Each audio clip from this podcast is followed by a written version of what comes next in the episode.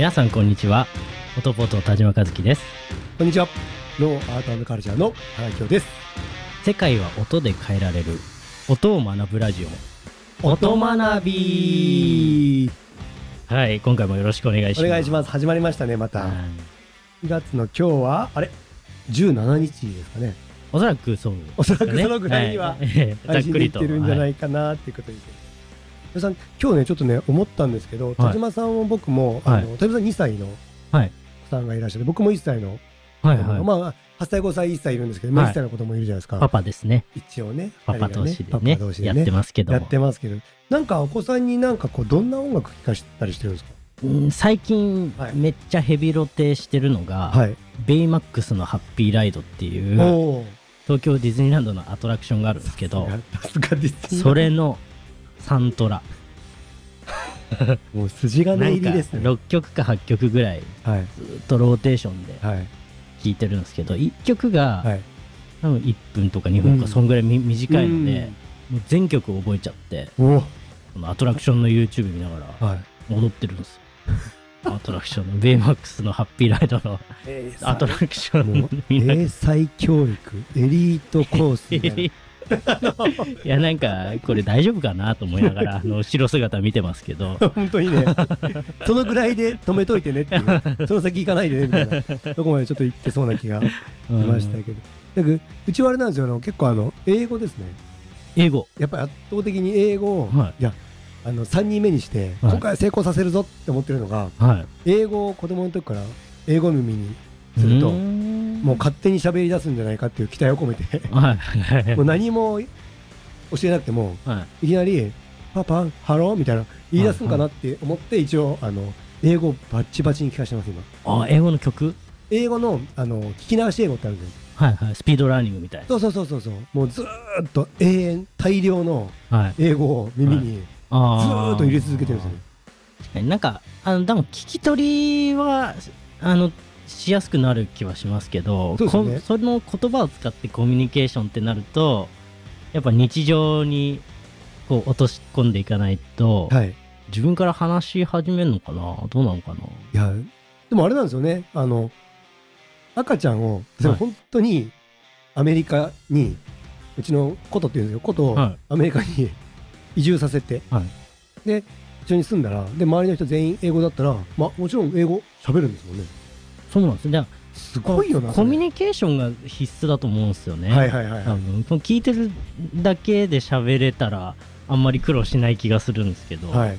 でもその聞き取り力は多分上がるような気がしますあ、けどそっか、で、目で見えてるものをリンクして、うんすべてで、うんこう喋れるようなみたいな。うん面白いですねん。あれ、本当不思議なんだよな。うん、でもなんかそういう気持ちわかります、うんでもベイマックスのハッピーライドも半分日本語半分英語なんですよへ日本語と英語切りえ。替わるんですよ、はい。で YouTube だと、はいあのテキストも出てくるんではい。そ それでなんか文字覚えないかなあめちゃくちゃいいじゃないですか。セリフに合わせて、うんこう浮かび上がるというか、うん。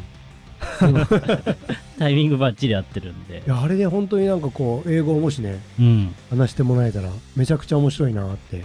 ねえ英語ねうん。喋れたらかっこいいですよねはい本当かっこいいです。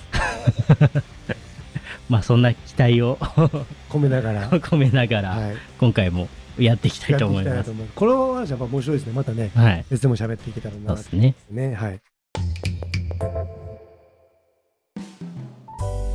で、今回なんですけど、はいあのなぜそういう話をしたかというと、まずやっぱ子供ができるのにも一番大事なのは結婚式かなと。はいまあ結婚をするっていうことがすごい大事だと思うんですけど、その結婚を、今って知ってます？結婚って。半約半分の人がしてないんですよ。半分ですしかもうそうなんですよ。もうすごくもったいなくて、えみんな急激にしなくなったって感じですか？もうなんかもう、急激にしなくなっまあでもねコロナとかあったから結婚式場とかもね、うん。あのー挙式ストップしてましたし物理的にできない期間がありましたよね。ありましたありました。そういうこともあって、まあ、それの本当に前からも、うん。結局その結婚式をされる方がなかなか少なくなってきてると。うんうん。ででもやっぱり結婚をするとやっぱりまた本当に自分が知らなかった世界がぐっと広がってはい。また子供っていうのがいるとまたこう世界が広がっていく。はい。例えばやっぱりこう結婚式って大事なんだなって思うんですけど、じゃあそういえば結婚式の音ってどうなのかな？結婚式の音ね。結婚式の音ってどうなってるんだろうか、うん、思いますよね。うん。結婚式ってでもあのそのパート1と2がありますよね。え？いいわゆる。いわゆるその段階といいますか。えどういうこと？挙式があってその後に披露宴があって。ああ びっくりした。1回目2回目？みたいなこう2回やるのがマストだよみたいな。いやまあ挙式と披露宴って分かれてるじゃないですか。うんこれねなんかそれぞれやっぱり役割が違くて、うん。そこでの音も違う気がして、ね。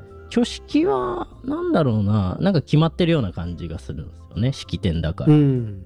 なんかまあ確かに確かに。聖歌隊みたいな、うん。なんかみんな歌うじゃないですか。うん。なな何歌うんでしたっけあれ？キリストの？キリストの、うん。キリスト挙式だったら、アーメンの曲。あでもアーメンの曲なんだっけ？アーメンの曲。アーメンって言うじゃないですか最後。言います言います。賛美歌？みたいな。あ賛美歌賛美歌。なんかでもうん。これもちょっとこの前の回でも言いましたけど、はい。アップデートされてないですね。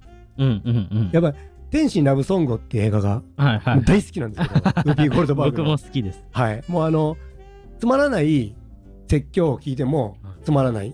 けどやっぱあの面白い説教だったら聞きたい、うんうん。うんでそれが歌になってたりとかうん。するとより聞きやすい。うん。ですごく治安の悪いかった町がその悪い人たちもどんどんそこに教会に集まるようになっていってうん。治安が良くなったみたいなところで言うとなんか結婚式のあの一番最初の挙式もですねうん。もっと面白かったらうん。もっと重要視されてうん。実は僕結婚式一番大事なのは挙式だと思ってるので。挙式がメインですよね。本当はそうなんですよ。式って。本当はじゃあそこ超大事なのにどっちかっていうと披露宴の打ち上げが打ち上げっていうか、はい。大事みたいになってるはんで、違う違うと、いうん。うん、そういう文化がちゃんと伝わらなかったから今結婚式する人が少ないかもわかんないですけど、大事ですよねやっぱ。まあでもどっちかというとねみんな挙式よりも披露宴楽しみに来てるって感じですよね。そうなんですよ。披露宴の楽しみに 余興を楽しみに来てるみたいな雰囲気あるんで、まあ大事だしすごい楽しいですけど本当楽しいけど、ね一番大事なのはうん。やっぱり宣言だったりするかなとやっぱ思いますね、うん。あの場所で、うん。そうですね。今までお世話になった方とこれからもよろしくお願いしますみたいな、はい。ね、うん、なるほど。なもう馬さんあれじゃないですかブライダル。はい。での業界ではい。いらして。はい。で式場の音作りとかもされてますけどはい。今回そのブライダルの音響演出っていうことですけど、はい、挙式とか披露宴を彩るうん、音の演出の特徴みたいなのってあるんですか？そうですよね。あのまあ僕がなんか今お手伝いしているのはやっぱりはい。本番とかは本番の挙式を作られてる会社様がいらっしゃるんですけど、はい。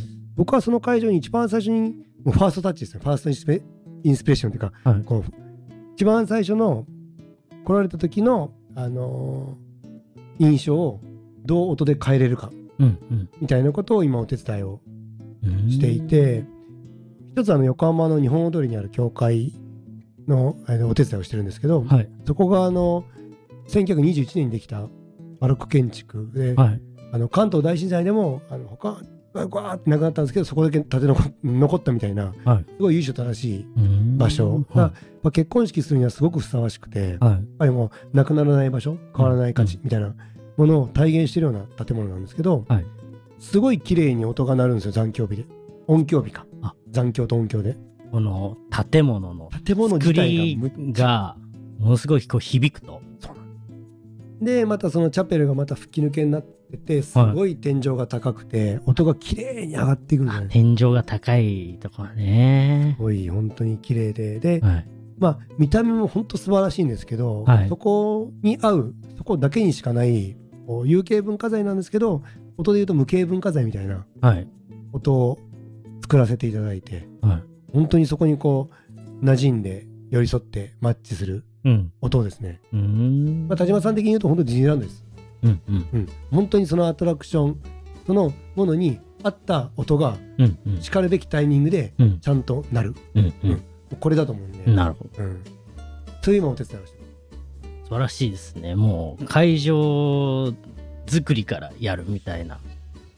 そうですよね。やっぱうん。その時のこう印象がよりこう深く刺さるようにはい。音でお手伝いするって感じ。うーん。好きになってって。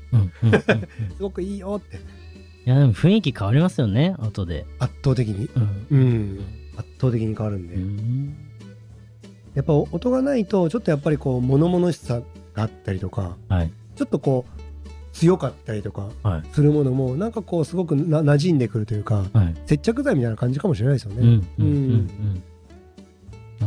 そう。だからなんかそういうのがなんかこうまあブライダルの音響演出偉そうですけどなんかそのやっぱりその場所の、うんうん。少しでも結婚式をする人が増えたらはい。絶対いいと思うんで、うんうん。うん間違いなくあの世の中がやっぱり良くなりますし、うんううん。んまあ、そういうのを音でお手伝いできれば、うん。あの非常にやっぱりこうやってるうん。意味。うん。やりがい、うん、やりがいみたいなものがあるなと思って。なるほど。あさんの結婚式は。聞く？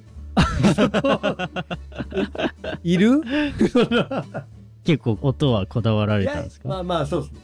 あのそうですね。やっぱ選曲とかは、はい。全部自分なあの僕島根県で結婚式したんですけどはいはい。あの会場も1回だけ行って、はい。打ち合わせもまあこんなことあれですけどそのナレーターの方とかそのあのナレーターごめんなさい。なんて言うんでしたっけ？司会者。MC はい。会ったことない。司会ったことがなくてて全部台本書いて、うん。でそれに音楽も全部設計してでぶっつけ本番。台本書いて？全部台本書いて。持ち込み挙式みたいな持ち込みです、はい。あそうなんや。うん、まあえらねずっとあのイベントをやってきたはい。のがそこではい。できてだから逆に提案はいただいてないですね、うん、全部自分でやりました設計してて面白かったですけどね。いやそれも楽し楽しそうですね今ぶつけ本番で あのやりたいことできるみたいな。そうそうそう。で司会者の方もとにかくあのなまってる人、はい島根のズーズー弁ですけど とにかくなまってる人でお願いしますとか。まあそういうところだけうん。全部指示出してうん。面白かったですよね、そんななまってる司会者さんいるんすね。なんとかだがなんとかだけんとか、はい。島根の言葉であるんですけど、はい。まあ、そういうことをちゃんと言っていただける、うーん。今日結婚式だけんって言ってもらえるようなうんうん。人でやりたいとか、うん。うん。まあ、そういうことをやりましたけどこれも一応音の演出かもしれないですもうでもそういうことですよね。そうそうそうん。でかける曲も全部決めて順番も決めてでかける曲間違えるみたいなね。うん。その人が、うん。うん。うん。オッケーオッケーみたいな。逆に面白いみたいな。あ意外に合うねみたいな。なんか。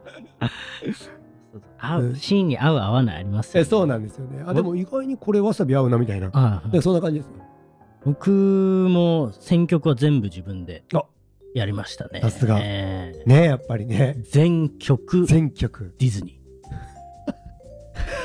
ー。全部。もう。ディズディズニーのホテルで結婚式あげたんうで。ですよね。ディズニーのホテルでやっぱ違う曲かけれない。かけれないっすね。なんかサンリオの曲とかかけれない、ね。もう。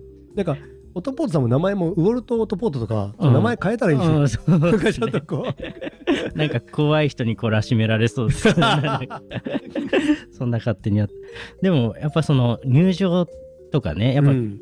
披露宴って流れ大体決まってるじゃないですか。決まってます、うん。入場して、ね主賓挨拶して、ね入場は音かかるけど、うん。で主賓挨拶はシーって無音で話して、うん。ケーキ入刀うん。やって、うん。で入刀って言って華やかな曲がかかっうん。て、で、まあ、寒暖があって中座して、ね。うん。